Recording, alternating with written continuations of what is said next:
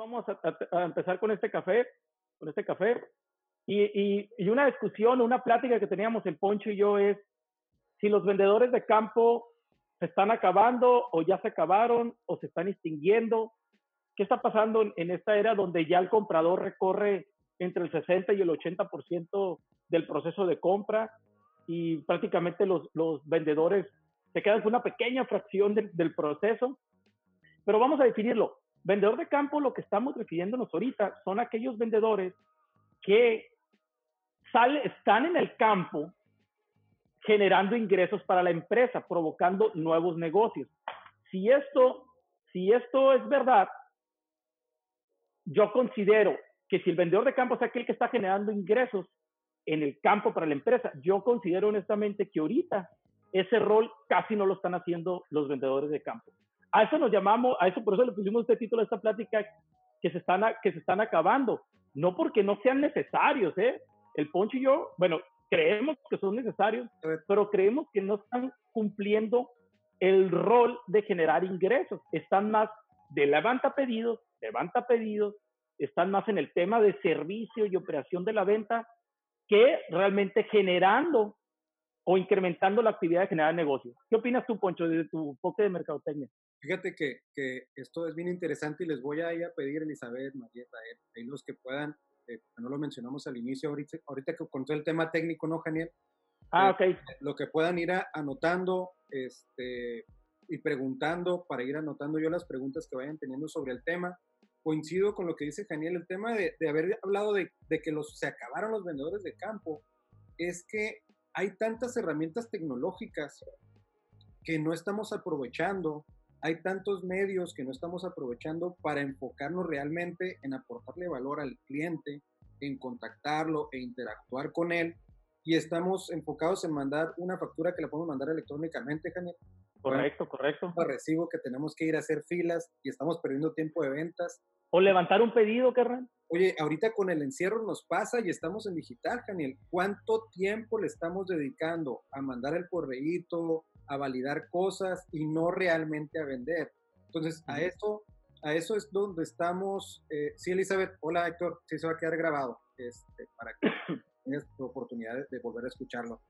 Este, estamos tardando, Genial, en, en perder tiempo, o estamos perdiendo tiempo en temas de soluciones administrativas, de soluciones eh, de dudas que no nos aportan en la agenda comercial valor ni a nosotros ni al cliente. Por eso hablamos que se, se, acaba el vendedor de campo, no podemos estar en ese mismo tema y para eso queremos plantearles una serie de, de tips, de señales, de planes de acción, de elementos que los van a ayudar a ustedes a poder migrar de ese vendedor clásico, viejo, caduco de campo a un vendedor de, ya no, ya no ya voy a decir del de 2020, sino de 2021 y hacia enfrente, qué es lo que va a pasar una vez que, avancemos tanto en la parte de salud como en la parte de económica.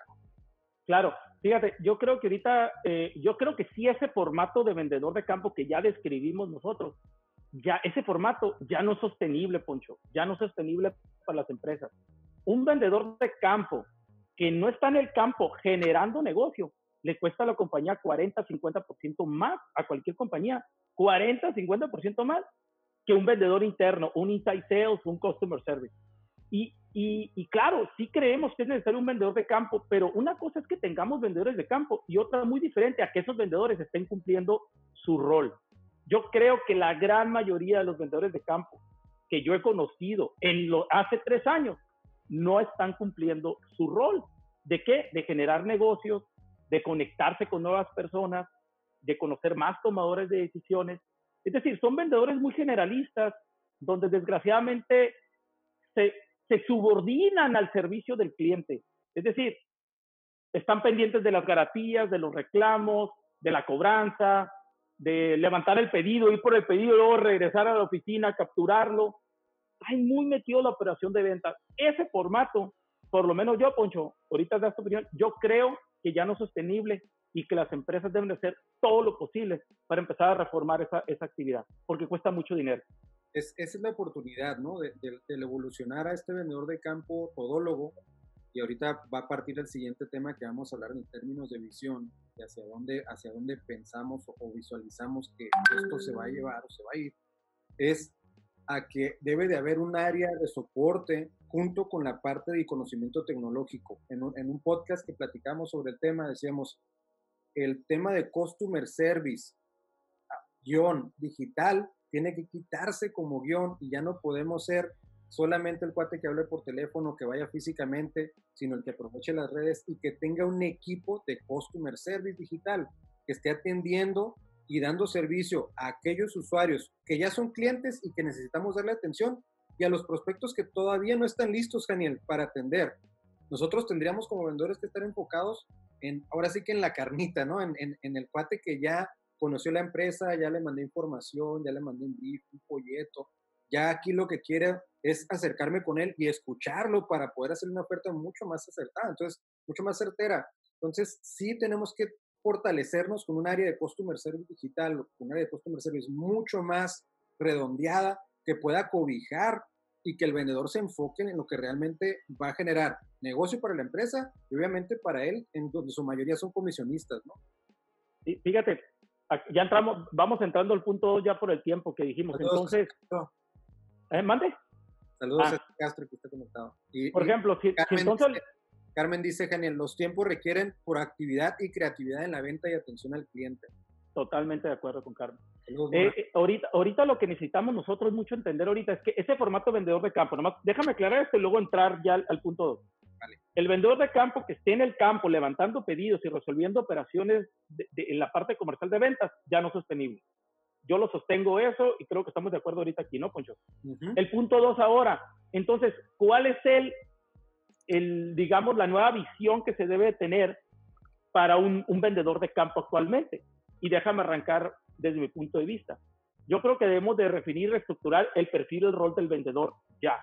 Es decir, dejar de ser el generalista, el todólogo, el que todo resuelve, el que es el único contacto con el cliente. Yo soy de la idea que ahorita ya las empresas estamos evolucionando de tal forma que los negocios, perdón, estamos evolucionando de tal forma donde el vendedor ya no puede ser el, el único contacto con el cliente, no puede ya.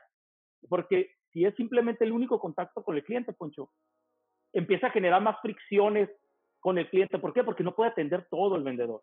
Entonces, Marcelo Peláez, ahorita sosteniendo eso, dice, no es sostenible el tema de vendedor de campo, no, es sostenible. Para eso hay muchas apps y que el vendedor siga utilizando sus core skills, que era lo que platicábamos, ¿no? O sea, que Correcto. en, en, sus habilidades y en la manera, obviamente, de escuchar, que, tenemos a veces muy poco tiempo para escuchar, Daniel, al cliente. Pero ahí se va, eh, a eso hoy tiene toda la razón eh, la persona, no, no recuerdo el nombre que dice. Marcelo. Entonces ahora lo que tenemos que hacer es este vendedor entender las empresas que hay que quitarle la operación y, rectificar, renovar el, perfil del vendedor para que de dejar de ser generalista a especialista. Yo ya no, ya no queremos vendedores generalistas, necesitamos especialistas que su enfoque sea generar ingresos, generar conversaciones profundas de negocio y de ventas con sus clientes, que este mismo cliente conozca más tomadores de decisiones de sus empresas. Ejemplo, te voy a poner un ejemplo, Poncho. Aquí que estamos en una industria maquiladora, muchas empresas que le venden a la industria maquiladora.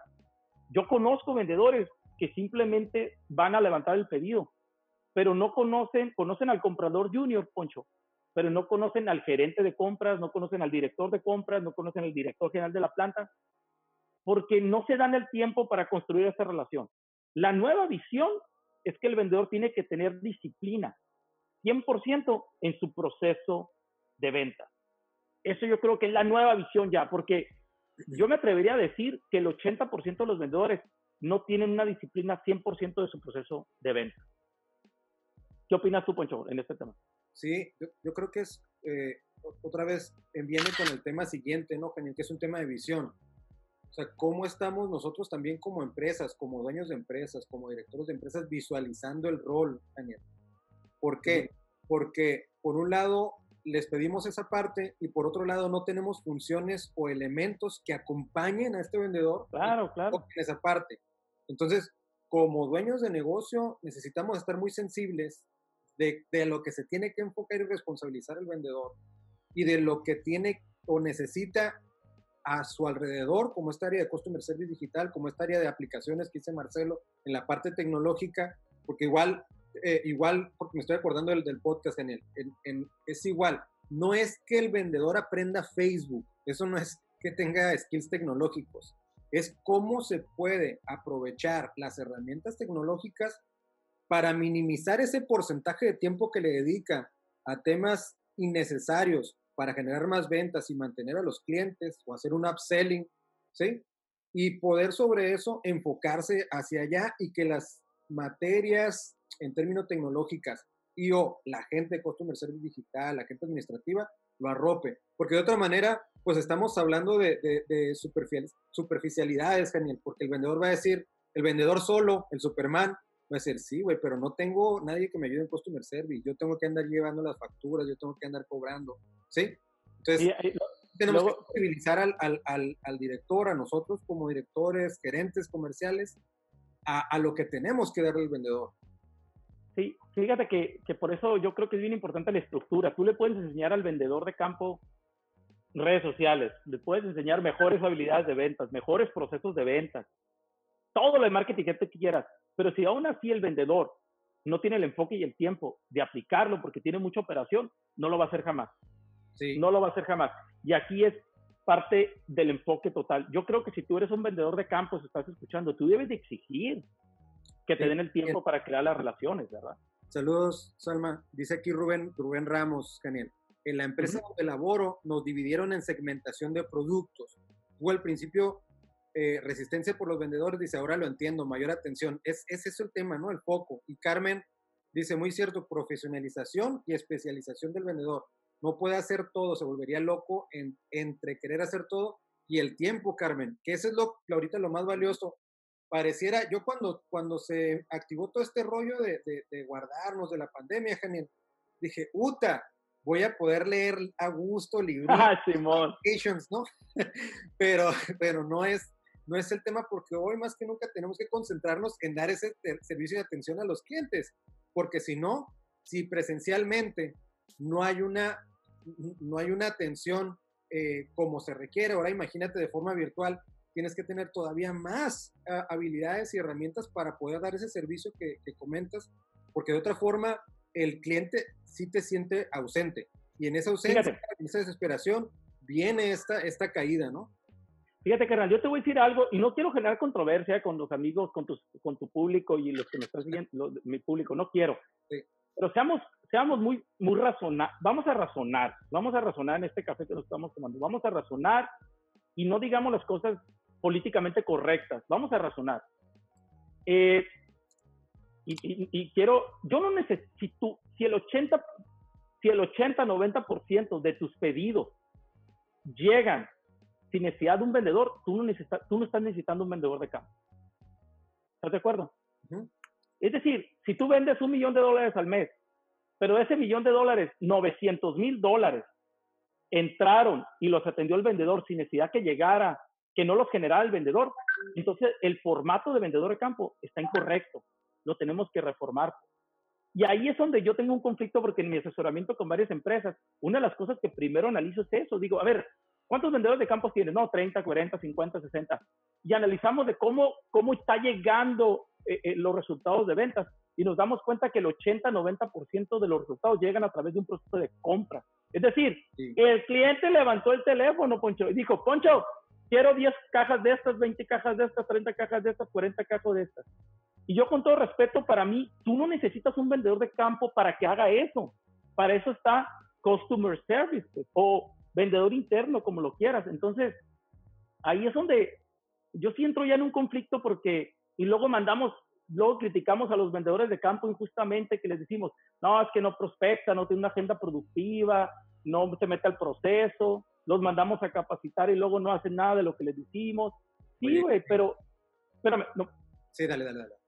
Pero todo eso, al fin de cuentas, al fin de cuentas, no lo puede implementar porque la misma estructura organizacional comercial no está evolucionando. Pues. Sí, bueno, échale poncho. Sí, sí, sí, sí, totalmente. Y, y quiero leerte para poder entrar en plática con la gente que está conectada. Échale, échale, échale. Israel Calles dice, las empresas grandes lo tienen como parte de su desarrollo organizacional. En, en esa parte ahorita si quieres ahondamos, pero sí, sí y no, porque te sorprendería, Israel, con, con el número de empresas grandes que no lo tienen. Te lo, te lo apuesto y te lo aseguro porque trabajamos con, con, muchas de ellas, ¿no? Lo dice Andrés Paco, este es igual que lo apuntes para que lo, lo, a lo mejor al final se lo des, Daniel. ¿Qué herramientas digitales y yo también recomiendan para los vendedores en la modalidad business to business? Ah, B2B, sí. Ahorita lo, lo vemos. Sofía Torres dice, una realidad es que el vendedor debe conocer la estructura organizacional al del cliente para poder crear relaciones estratégicas y por ende lograr ventas estratégicas. Déjame hacer ese comentario. Eso que nos dijo el compañero, estamos totalmente de acuerdo, pero no lo están haciendo la mayoría de los vendedores de campo. No lo están haciendo, se quedan, conocen al, el nivel de, no conocen a los C-levels, pues, no conocen a los C-levels, están conociendo a la pirámide baja de compra, porque es donde el vendedor, hasta ahí le llega el vocabulario, pues es donde hasta ahí han aprendido a llegar a trabajar. Yo he conocido empresas de financieras, he, asesorado empresas financieras y empresas grandes como la que dice el, colega que, te mandó el mensaje, y tienen departamentos supuestamente separados, pero no están funcionando así, pues, no están funcionando así. Están conectados. Y, y comentas algo interesante porque eh, creo que eso es parte de los grandes insights de este tema del vendedor de campo, el tema que dices de, hasta dónde alcanza el vendedor a visualizar en la pirámide de toma de decisión de compra del cliente. Hay que buscar llegar a lo más alto, porque va a ser la única manera. Obviamente, si tengo los skills para poder ver qué necesidades tienen el cuate que toma mayor número de decisiones, mayor capacidad de venta vas a tener. Entonces, tienes que buscar subir en los peldaños, eh, así como un aprendizaje, un aprendizaje, una reflexión importante de, este, de este webinar, de este, de este video en vivo, ¿no?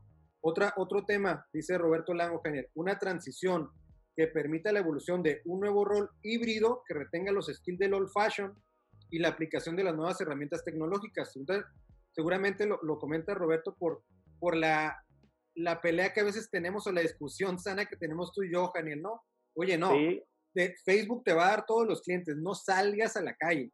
O sea, esto, esto lo va a generar.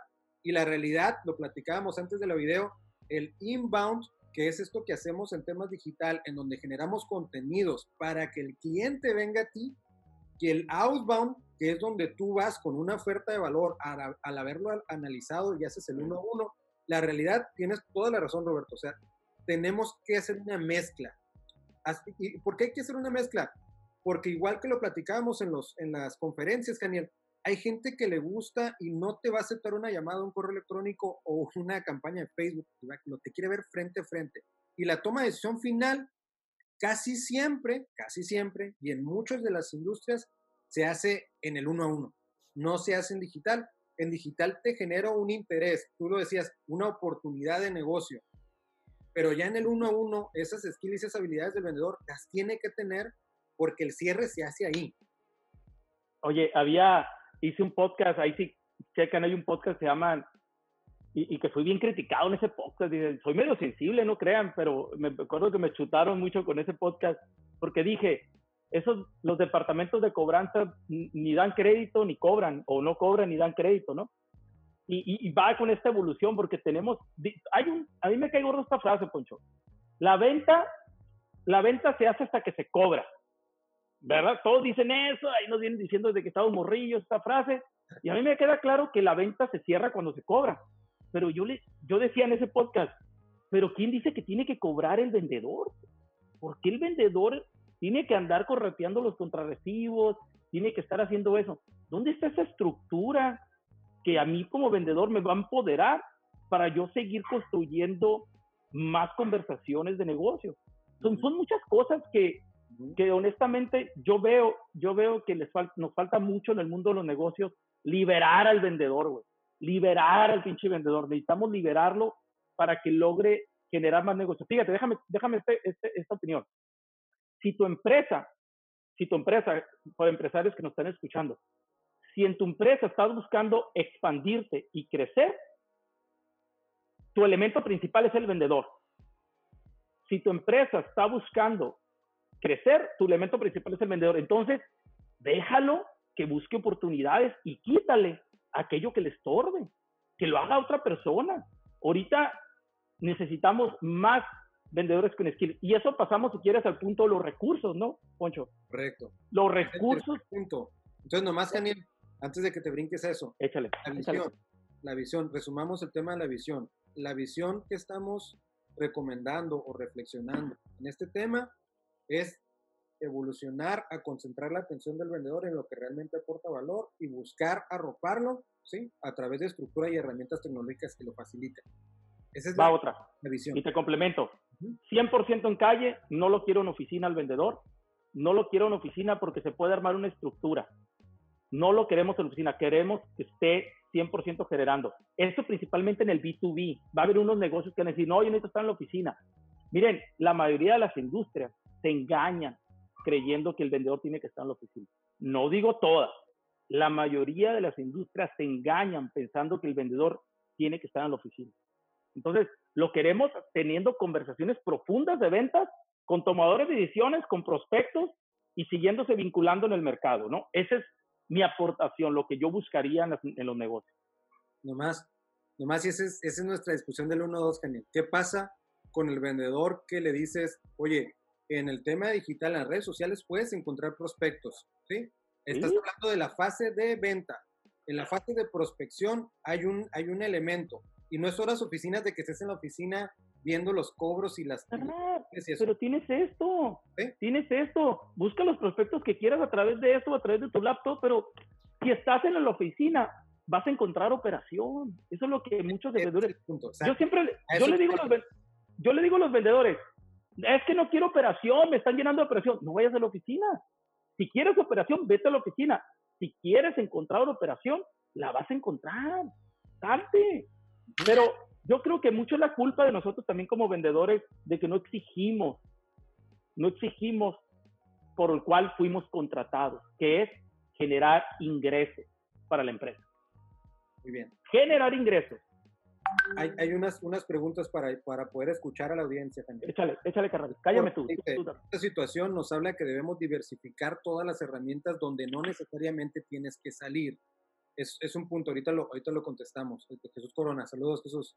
Carlos Preciado, ¿cómo van a ser las empresas multinivel que su fuerza de ventas son sus vendedores de campo? Ahorita lo platicábamos, este, Carlos, ¿no? No estamos hablando del vendedor de campo, el, el que está en la, en la calle. En la calle no sino, lo, sino de forma general aquel vendedor que está haciendo funciones operativas que no tienen nada que ver con la venta.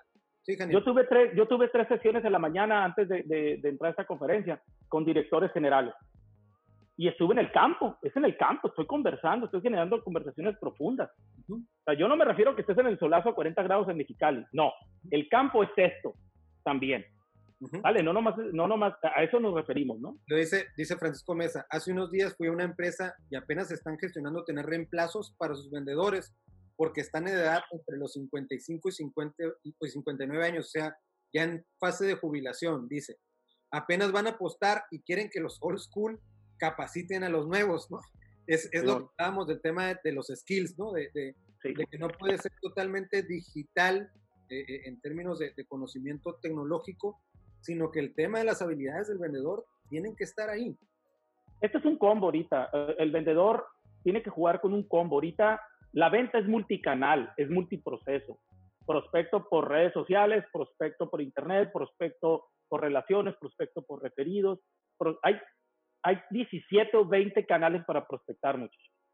El vendedor es hoy, es combo, es decir, es multiproceso tres, cuáles son tus tres, cuatro, cinco canales que tienes que usar para prospectar. Si te casas con uno, corres el riesgo, corres el riesgo de llegar a otro tipo de mercado que tú necesitas. Dice, dice aquí Rafael Castillo, ¿no? Excelente tema, solo apuntaría que los cierres no empiezan cuando cobras. El cierre empieza desde el momento en que el prospecto conoce de tu negocio. Sí, el, proceso, ¿no? claro, claro, claro. Totalmente de acuerdo.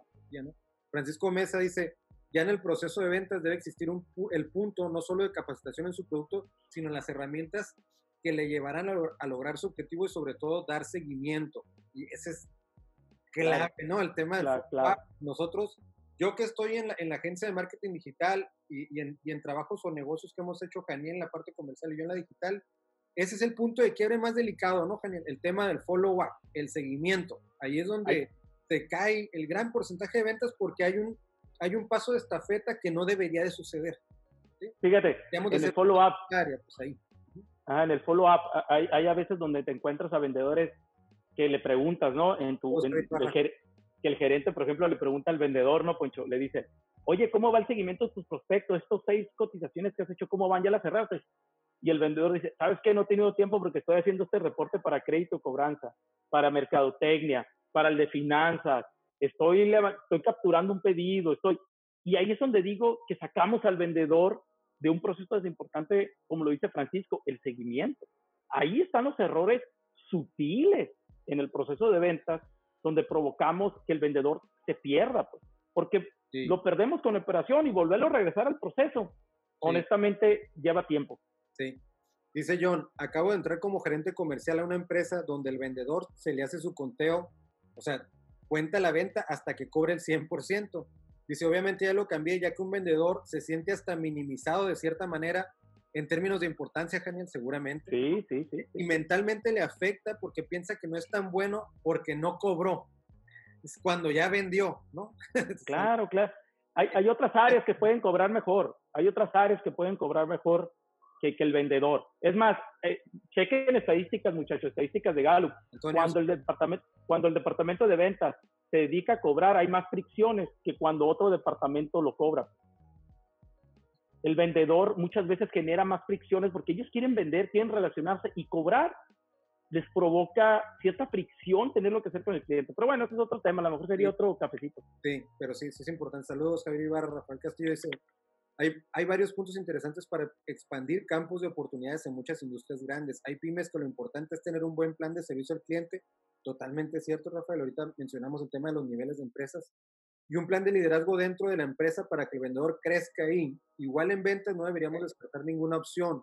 La opción de campo tiene su importancia. Lo que sí ya casi no funciona es la venta en frío. Saludos, excelente tema. sí, eh, totalmente.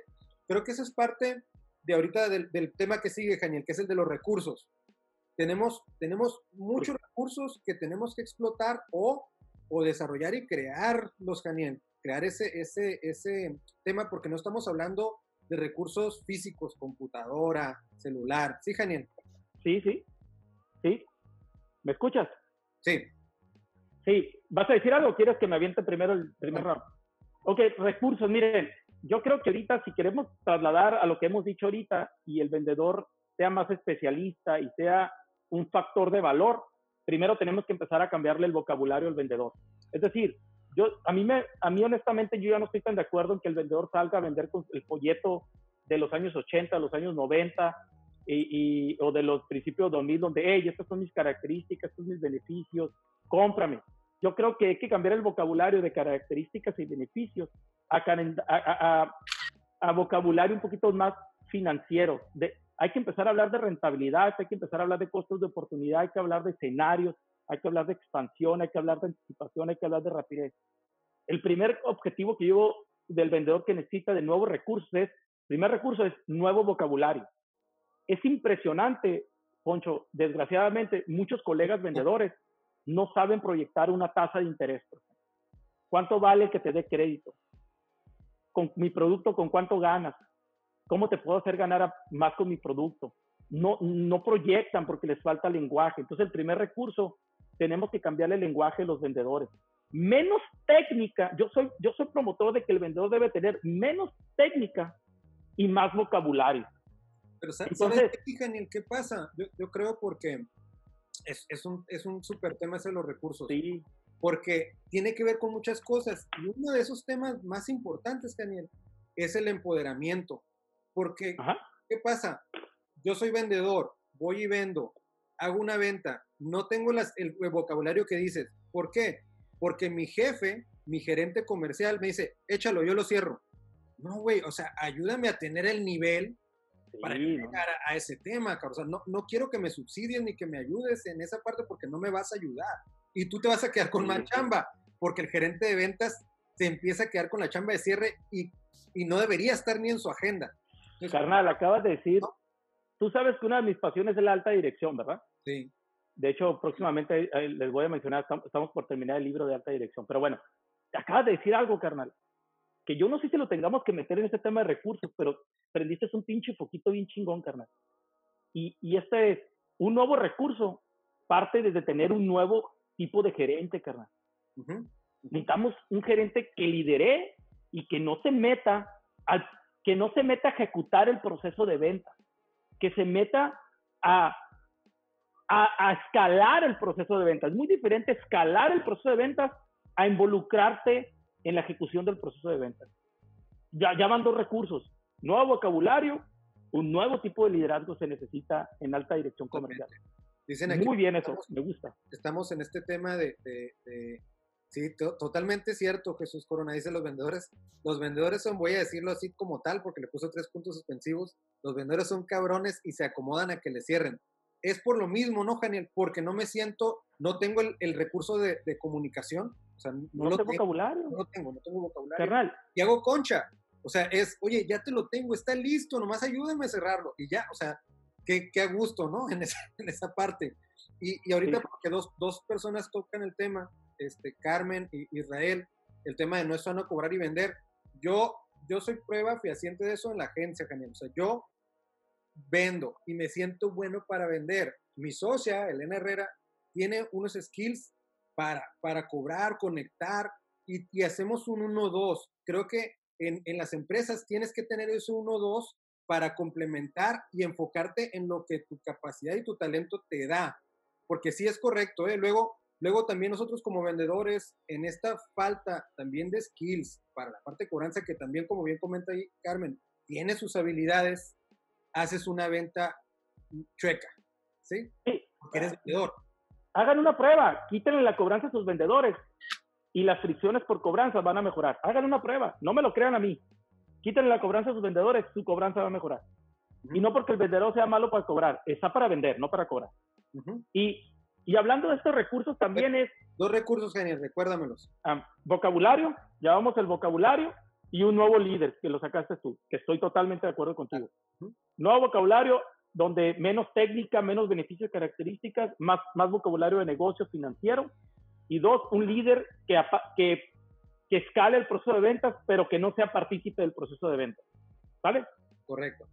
Otro, no si tengas otro, le doy yo. Dale, dale. Ok, obviamente tú hablas de lo digital, ¿eh? tú eres el más chingón de lo digital. Yo, yo, yo quiero hablar sobre el tema. Por ejemplo, ahorita los vendedores deben de ser más educadores, más educadores que operadores. Es decir, tienen que tener bien estructurado cómo, cómo es mandar los mensajes y llevar un tracking y un seguimiento de los mensajes que le estás dando a tu mercado, a tus compradores, a tus prospectos. Es decir, yo tengo que tener toda la tolerancia de poder transmitir y ser educador. Por ejemplo, yo, nosotros ahorita yo estoy trabajando para una empresa X, obviamente no puedo decir el nombre, donde estamos tratando de que el vendedor abra con sus clientes, Poncho, una, un obviamente que compartan archivos en la nube, ya sea, ya sea eh, OneDrive, o, bueno, lo, lo, lo, lo, que es de la nube, ¿no? Google Drive, lo que sea. Y, y empezarle a compartir información ahí. El vendedor se graba, hace una demostración de su producto, le demuestra con una hoja de Excel cómo hacer y se lo comparte. Porque a veces los compradores ya no quieren tener, pasar a invertir tanto tiempo con el vendedor porque no ven valor. Entonces, cuando están haciendo esta, esta estrategia, lo que está haciendo el vendedor es decir, hey, soy interesante para ti. Entonces empiezan a recibirlo mejor. Eso lo hacemos mucho en el B2B. Entonces, yo creo que ahorita un vendedor debe de generar muchísimo contenido, muchísimo contenido que pueda compartirlo de forma educada con sus compradores. Ahí debe estar su tiempo ahorita. Ese es el tema, ese es el tema de la conexión del tercer punto con el cuarto, Janel, porque el cuarto punto es el de comunicación. ¿Ya te quieres ir, carnal, o qué? No, no que me quiera ir, pero, pero ahí está para bater ese tema porque la comunicación, Janiel, en el tema de comunicación, una cosa es, otra vez para redondear, y, y poder decir cómo conceptualizamos el vendedor de campo. Generar contenido, como bien comentas, generar contenido es parte de este nuevo vendedor. ¿sí? No es el que estés en la computadora y digas, ah, pues no, no, me acabas de decir que no me vaya a la oficina. No, no te vayas a la oficina a operar. ¿sí? Y vas a estar generando en la computadora, genera valor a través de contenido que le interese al cliente. ¿ok? Y en la parte de comunicación, como, como parte de esta, de esta visión de proteger, arropar o empoderar al vendedor, a este nuevo vendedor, es que también el área de Customer Service Digital, el área de marketing, tenga ese contenido que ayude al, al vendedor a sentirse que está vendiendo un producto que aporta valor y que la gente conoce, ¿sí? Y está eh, eh, confiando sobre todo, generando esa confianza a través de la comunicación que va a arropar al vendedor y su comunicación. O sea, esa chamba sí tiene que respaldarse a través de esa comunicación que lo ayude a él a enfocarse. Otra vez, nosotros íbamos a hablar en la parte de comunicación, Daniel, de las características, sí íbamos a hablar de los atributos, sí íbamos a hablar del valor, ¿sí? Eh, y tú, vendedor, te vas a aportar o hablar de otras cosas en donde tú ya conoces a tu cliente y sabes qué oferta es la ganadora para él. Si a él lo que le importa es el precio, si él lo que le importa el producto, la entrega inmediata, qué elementos para él agregan valor. Entonces la comunicación dentro de este nuevo vendedor viene a formar una parte bien importante complementaria al contenido que el propio vendedor genera. Sí, total, totalmente de acuerdo. Yo creo que, que dentro de, de esto que estamos hablando de recursos y todo es, yo creo que va desde la recluta, Poncho. Los nuevos vendedores tenemos que entender, desde mi punto de vista, el vendedor de ahorita que se requiere es más disciplinado que antes. Ahorita, ahorita como ya tenemos que disciplinar al vendedor a que no se meta a la operación, sino que, que confíe en su equipo, el de mercadotecnia, el de servicio al cliente, etcétera, para que hagan la tarea que tienen que hacer y ellos empezar a disciplinarse que ahora son los los que transmiten valor. En otra conferencia les dije a unos, a, un colega mío, le dije en una conferencia que tuvimos, el vendedor es parte del precio. El vendedor es parte del precio que estás tú como empresa transmitiendo. Entonces imagínate que mande un vendedor que no tenga el vocabulario, no, no sepa conversar, no, no se prepare antes de la visita, que ese es uno de los principales errores de los vendedores de campo. No se preparan para sus visitas, van como el borras y van viendo cómo van sacando, improvisando. Y ahorita yo necesito un vendedor que sea más preparado, que, esté acostumbrado, que yo quiero visitas, yo quiero invertir mi tiempo en generar esa relación. Y yo sí creo, honestamente, que muchos vendedores que están fungiendo ahorita como vendedores de campo no tienen ese perfil de disciplina. Yo creo que un nuevo recurso ahorita, cada vez más fuerte, es vendedores disciplinados, no ocupados, disciplinados.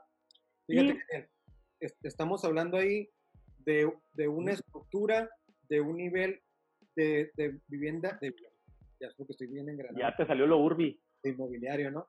Estamos clavados en un perfil de empresa mediana hacia arriba, ¿ok?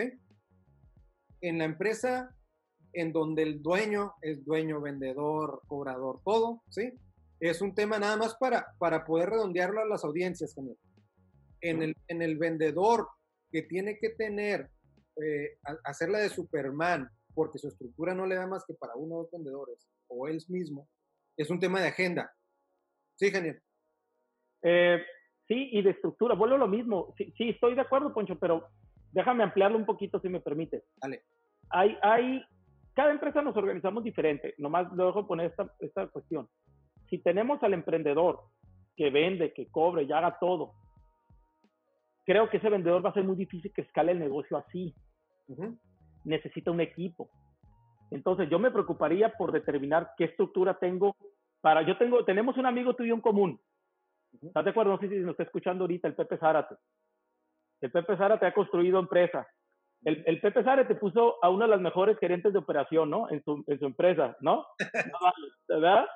¿Para qué? Para que se pusiera a vender y él es el dueño de la empresa. Él nomás se dedica a vender y tiene estructura que opere.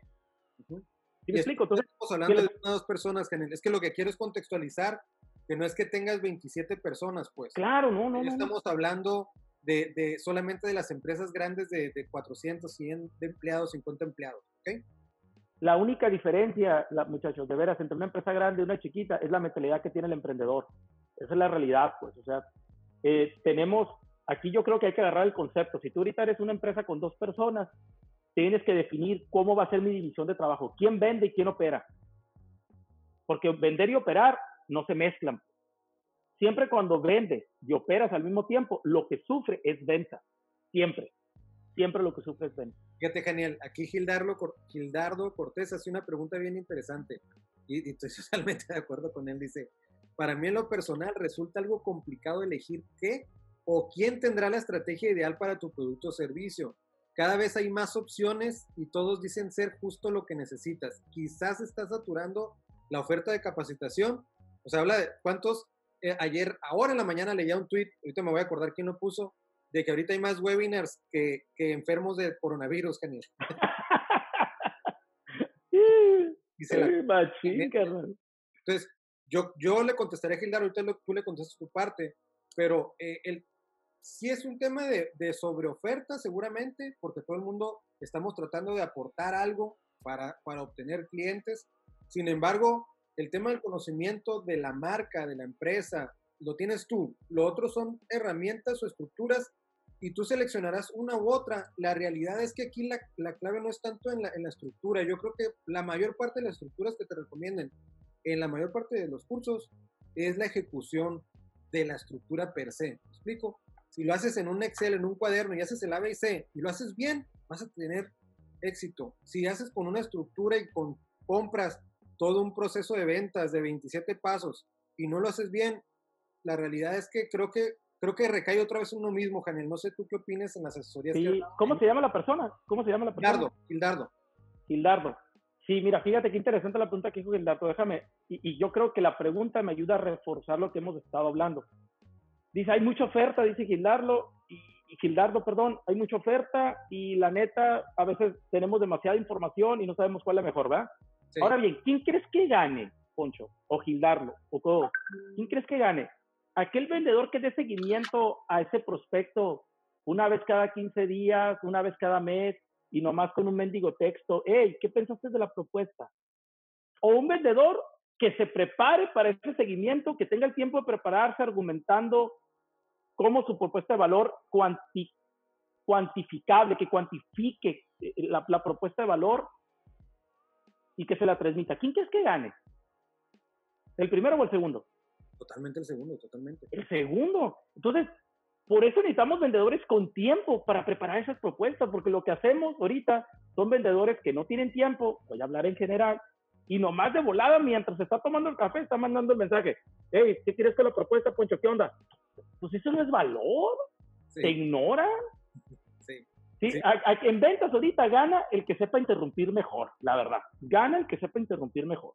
Entonces más vale tener un vendedor preparado. Que, que era parte de lo que venía un, un, tema, alguien preguntaba, ahorita voy a buscar quién lo, quién lo preguntó, Daniel, el tema de, de, también mi producto ya se parece mucho al resto de los productos, o sea, ya, ya, ya casi todo está comoditizado, ¿sí?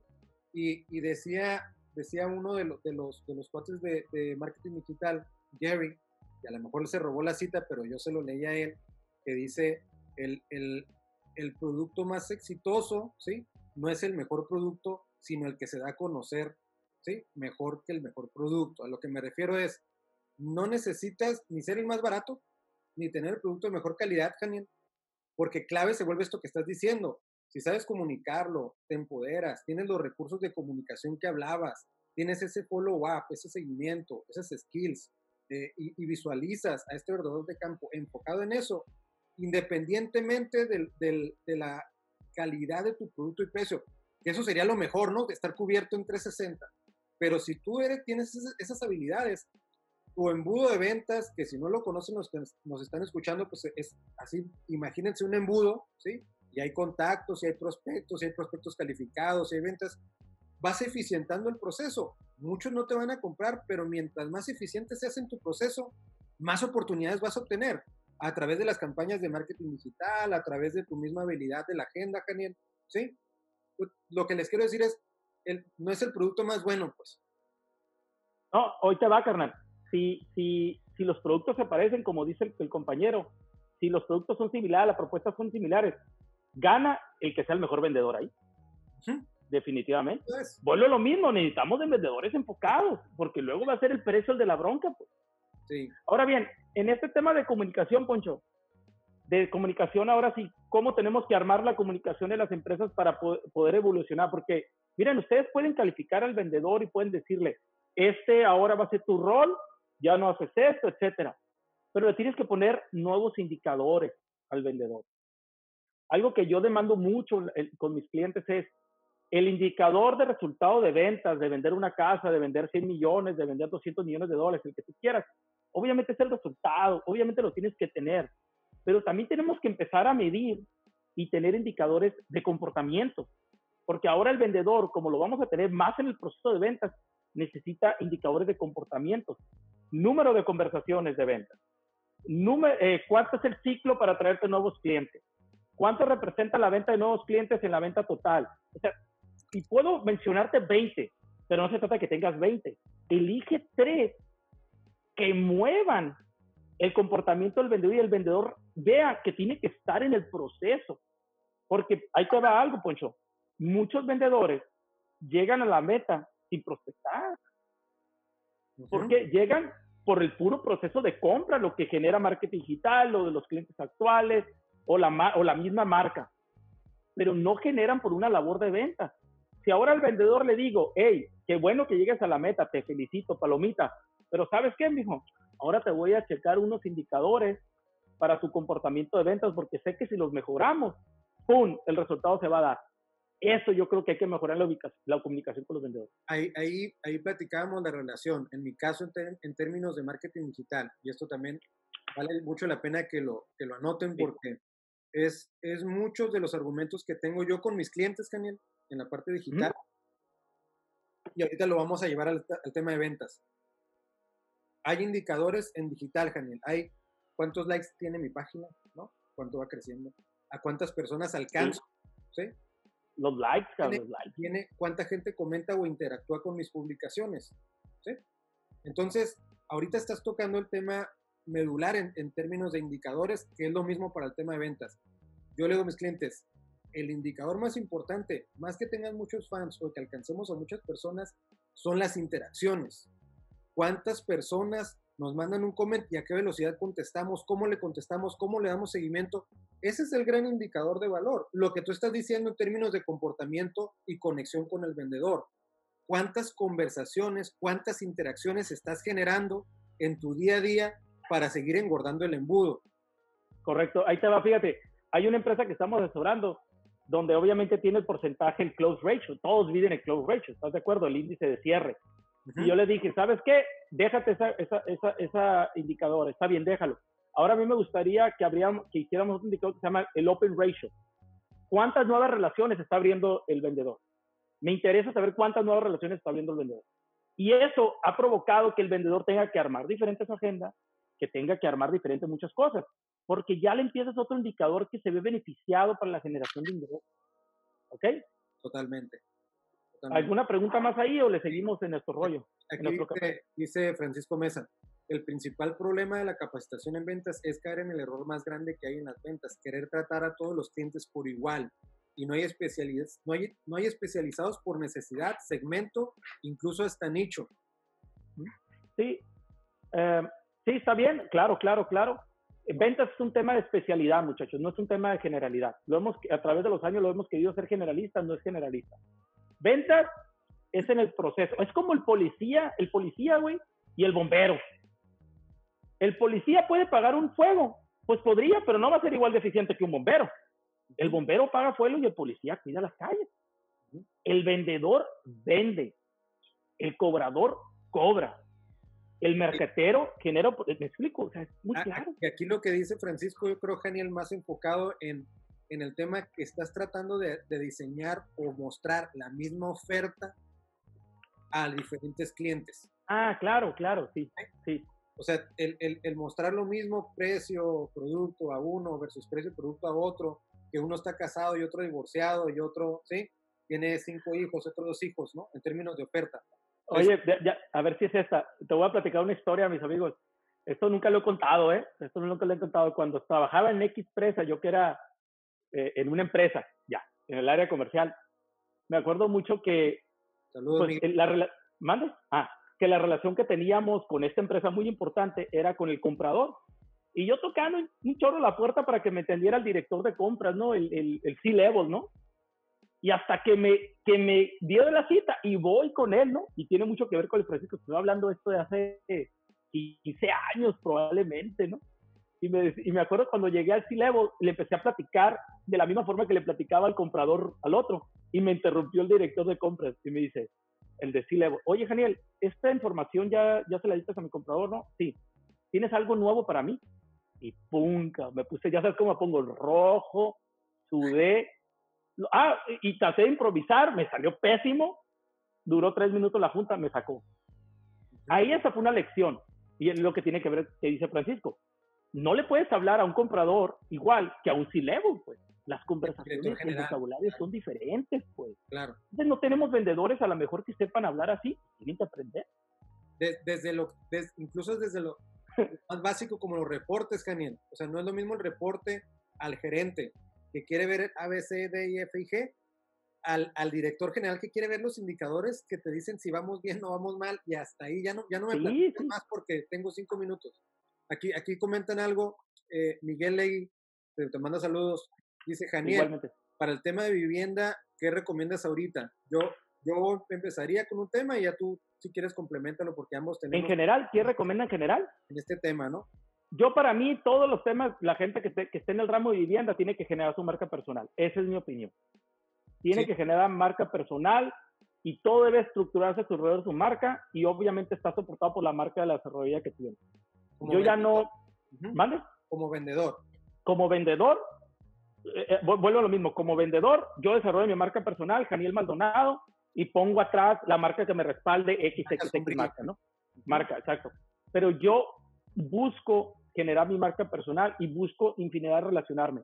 Yo no estoy de acuerdo en los vendedores de piso.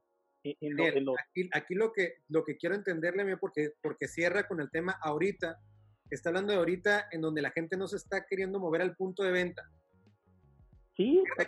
Ahorita, ahorita que el cliente no está yendo a firmar, a, ir al punto de venta a firmar, ¿no? Que no está yendo. Decía, Sí, pues que no, que no va por el tema de la pandemia, o sea, no, no, no, está, no está cerrando la venta, ¿ok? Que, que aquí en, ahí tengo un, un, este, un podcast, ahí te lo comparto, Miguel, en, en, el, en aquí mismo en, el, en, los comentarios, en donde yo les, les, aconsejo mucho, Daniel, ya tú lo complementas. Pero es un momento importante para engordar el embudo otra vez, lo que hablábamos. No, pero él habla, él está hablando. Él, él dice, Daniel, para el tema de vivienda, ¿qué recomiendas ahorita? Por eso, cuando, bueno, cuando digo que se genera una marca personal, yo iba, tienes que generar una marca personal y todo, porque tú tienes que generar tu propio, tus propios seguidores, pues. Tienes que generar tu propio mercado cautivo donde estés compartiendo información, los estés educando, etcétera, etcétera, porque probablemente no van a ir a, no van a, ir a firmar. Pero el hecho de que no vayan a ir a firmar, tú tienes que trasladar al inicio del proceso de ventas, que es investigación, generación de oportunidades, y probablemente no vas a estar en citas y en cierre. Pero, ¿cómo lo vas a hacer si no estás visible como marca personal? No sé cómo, tienes que generar una marca. A eso iba, Poncho. Y la parte del customer service, la parte de la atención. Ahorita estamos todos metidos en estos, en estos medios, Daniel. Ahorita la gente está conectada buscando avanzar en este mismo proceso. ¿eh? Cuando hablamos de en, en la parte digital, que es otra vez muy igual al tema comercial, hay gente que está en su fase de toma de decisión de compra de investigación, de interés, ¿sí?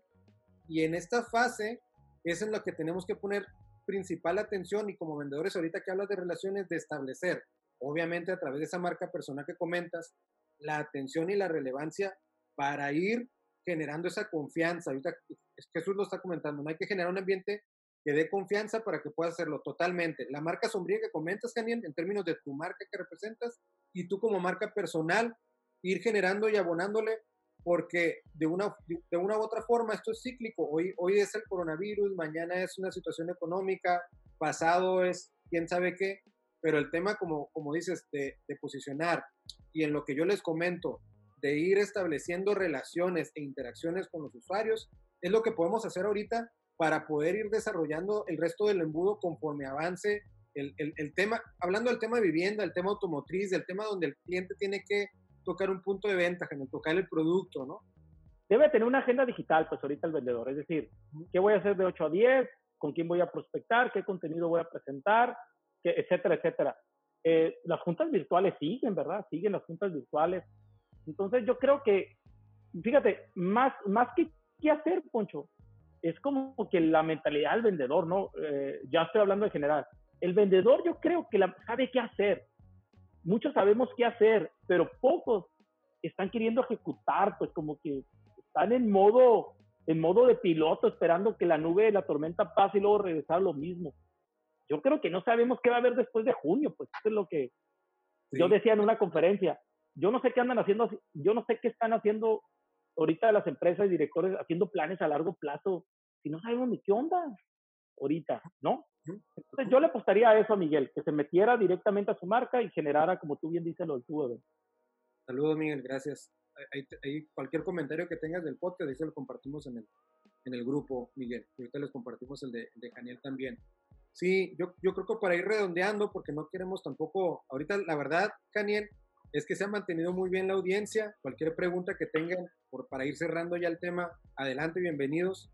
Yo creo que en este tema y sumándole el 1-2, Daniel, de, de, la parte tuya, obviamente comercial, con la parte de marketing digital que, que yo tengo, es, es, esa parte del, del 1-2 que tenemos que ir haciendo, eh, entendiendo los roles, ¿sí? entendiendo en qué tengo que participar yo en esta parte de marketing digital en este momento, buscando en términos de recursos, tecnológicamente hablando, cómo te puedo arropar a ti vendedor. Y en la parte de las herramientas de inbound marketing, cómo puedo complementar eso, que yo pueda ayudarte como marca, pero con, tienes un tema interesante, Janiel. El vendedor como tal, cómo toma insumos de esa marca madre, de esa marca sombrilla para generar su propio contenido, para que la gente confíe en lo que tú vas a ir a ofrecerle en todos los niveles, entendiendo, entendiendo para el business to business que tiene entrada con el comprador, con el planner, con el director general, con el, con el CEO y, y los otros clientes que, llegas que llegan al punto de venta, cómo conocer ese cliente y poder, fíjate, voy a contestar porque estoy hablando en voz alta, genial. ¿Cuántos clientes de, de mis colegas he escuchado? Oye, ¿por qué ahorita que estamos en la pandemia no ofreces el tema de servicio a domicilio? No, porque le tendría que cobrar 20 pesos más al cliente. Oye, pues cóbraselos, ¿por qué no se los cobra? Cóbrale 30, le cobras 50, lo que tienes que es resolverle el problema que tiene ahorita. No te preocupes si tu producto va a costar 30 o 50 pesos más, que es parte de lo que dices, Daniel, de cargarle el, cliente, el perdedor, perdóname, impacta en el precio, claro, y el servicio también tiene que impactar en el precio, y es algo que el cliente en este momento no te lo está cuestionando. Exacto. Pero es falta de ese conocimiento, de, esa lectura, de esa sensibilización, de poder evolucionar en cómo el cliente y la situación también está evolucionando, ¿no? Miren, hay una estadística que a mí me, hay una estadística que a mí lo personal me llama mucho la atención. Eh, no, nomás no, no recuerdo la fuente, una disculpa, no recuerdo la fuente, pero dice que para el 2025 el 40% de todas las funciones que está haciendo un vendedor de B2B, que quede claro, B2B, van a desaparecer van a desaparecer. Daniel, Entonces, Asterisco explica qué es B2B. B2B es, es, es un vendedor que trabaja en una empresa y le vende a otra empresa. Empresa con empresa. Entonces, va, el 40% de las actividades del vendedor B2B van a desaparecer. Y, y, que ahora el vendedor va a empezar a evolucionar a estar más con mentalidad de empresario. Yo por eso tú sabes muy bien, Poncho, que hace muchos años yo traigo eso. Enseñar al vendedor a que tenga una mentalidad de negocio. Y, y, y, en, este artículo dice, tienen que impulsar ustedes a los vendedores a generar conversiones más interesantes. Y yo aquí tengo, y se los dejo de tarea, ¿cuántos vendedores que hay en el mercado? Hay muy buenos vendedores en el mercado, definitivamente hay excelentes vendedores en el mercado, yo conozco muchísimos buenos vendedores. Pero seamos honestos, ¿cuántos vendedores realmente están en condiciones de querer aprender esa modalidad de negocio? ¿Cuántos? Bueno, los que no lo hagan van a desaparecer, ese 40% va a desaparecer. Sí. Eso, es lo lamentable. ¿eh? Antonio López Espinosa nos comenta esto que estás diciendo, Daniel.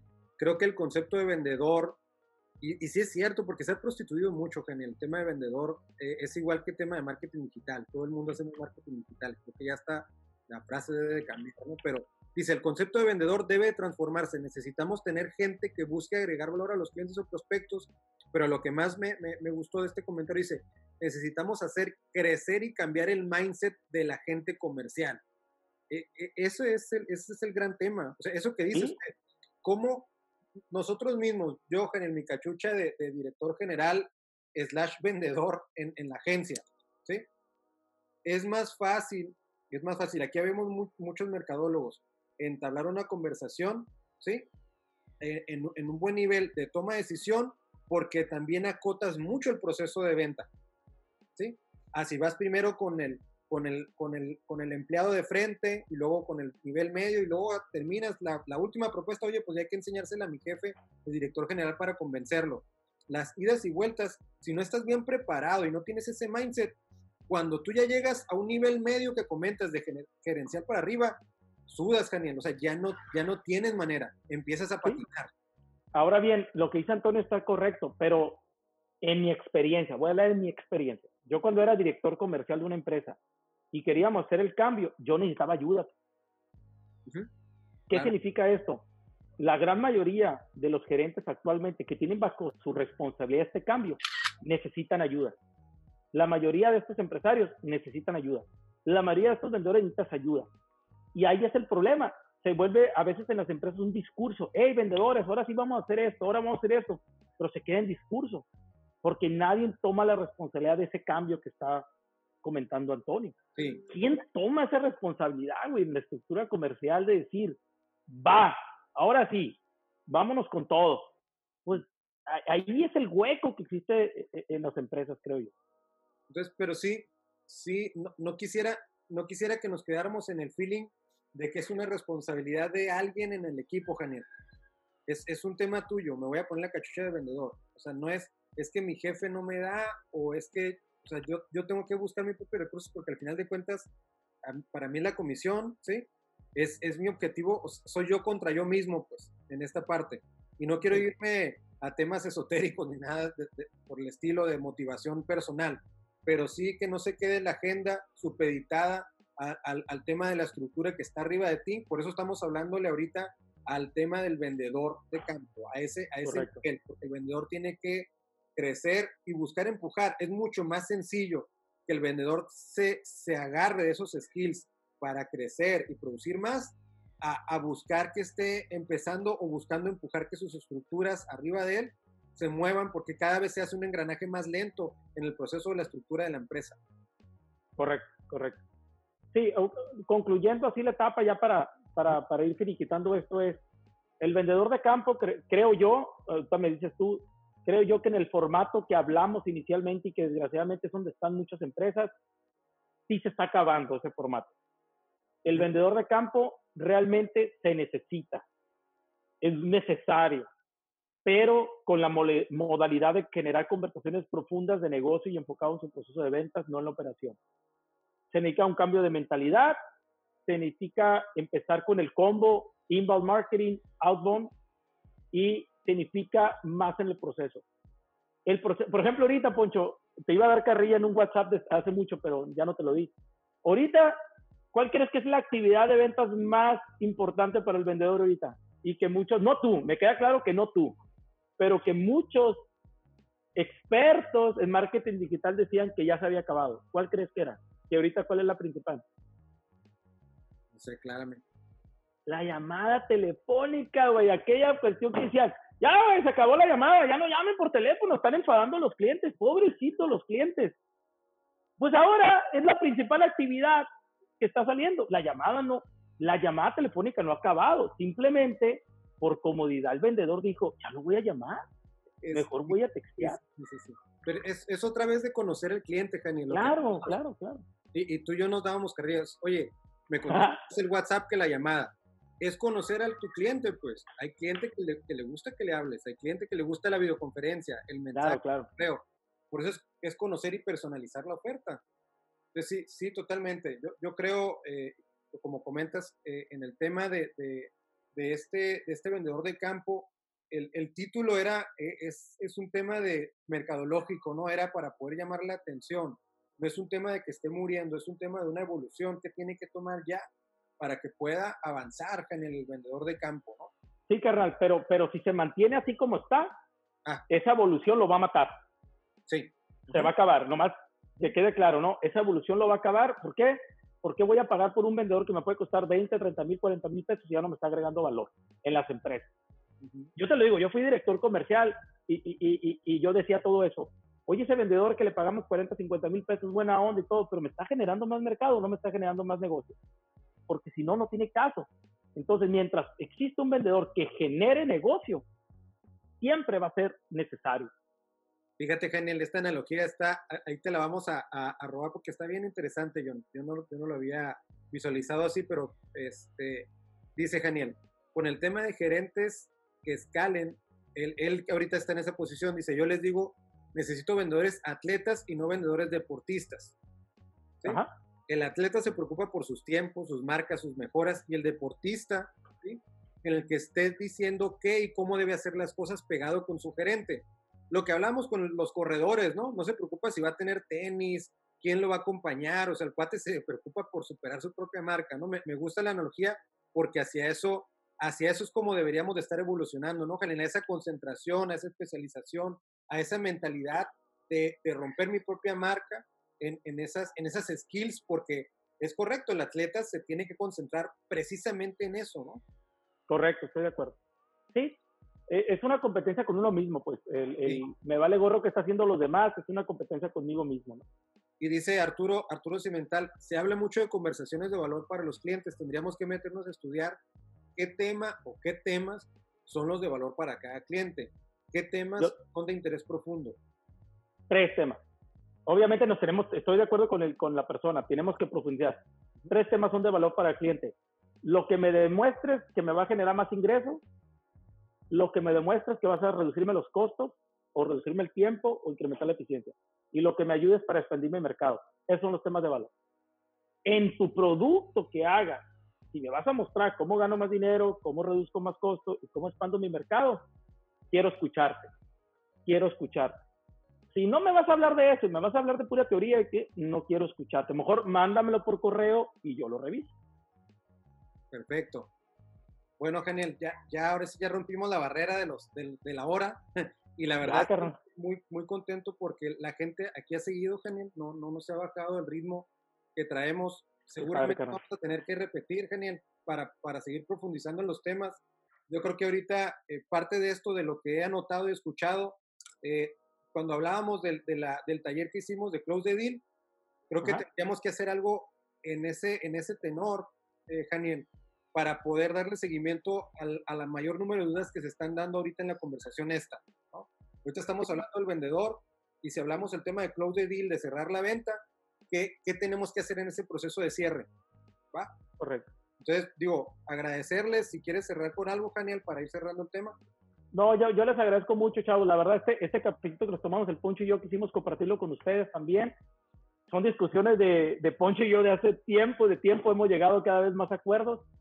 Si ustedes son vendedores de campo, yo les aconsejo algo. Eleven, eleven su tasa de aprendizaje, muchachos. Eleven su tasa en el tiempo invertido en su proceso de ventas. Y si son líderes ya sean empresarios o jefes de departamentos de ventas, hagan todo lo posible para que su equipo comercial estén invirtiendo tiempo en actividades que den negocio y no en operación. Ese es mi mensaje. Gracias. ¿eh? Daniel, yo te, yo te pediría, ¿sí? Por, por el número de gente que está conectada, yo te pediría... ¿Cuántos son? Que terminando, ahorita hay 82, pero han sido 100, y garra, pero así se ha mantenido. Eh, para, para no quedar, ahorita porque, porque sí me dolió el tema de, hay muchos webinars, hay, hay, muchos temas, para no quedar en un tema conversacional, uno, se va a quedar grabado en nuestras plataformas digitales, ¿sí? Y dos, yo, yo lo que haría, Daniel, es compartirles en los comentarios que están haciendo aquí las herramientas, las herramientas que nosotros recomendamos o, que les compartas tu podcast, compartir libros, compartir herramientas tecnológicas. Yo me voy a poner a contestar también en la parte digital, ¿sí? Y, y tú en la parte de ventas, ¿cómo pueden ellos eh, generar esa evolución, ¿sí? Para poder retroalimentarlos y que sí tenga valor en, oye, ya me dijiste y me platicaste, dame, dame un poco más de guía, ¿no? ¿Qué tengo que investigar? ¿Qué puedo ver? ¿Qué puedo analizar en términos de aplicativos que me ayuden a, enfocar mi tiempo, qué debo de hacer. Entonces nos vamos a, yo me comprometo y estoy comprometiendo a Janiel que nos metamos, Janiel, y compartamos las herramientas ahí nos En el mismo, en el mismo, en, el canal de comunicación que se abrió, pues en el live. Así es, para que tengan ese provecho. Gracias. José Borges Poncho dice, el tema de capacidad del equipo de ventas desde el director hasta el vendedor es muy importante, totalmente. Dice, esto ya cambió y cambiaría con el tema que viene, el 5G, totalmente. Entonces, Poncho, nomás al señor Poncho. Dale. Nomás son diferentes capacitaciones, ¿eh? El, director de venta es una capacitación muy diferente al de vendedor, ¿eh? Total. Sí, más bien José lo que dice es, ¿cómo para que no choquen? Cada uno tiene que tener una capacitación para que pueda claro. la comunicación y también esto se, se exponencie, ¿no? Claro, claro. Miguel, gracias. Marco Rivera te manda saludos. Silvia dice otra sesión. Por supuesto que vamos a hacer otra, la vamos a repetir ahí, genial.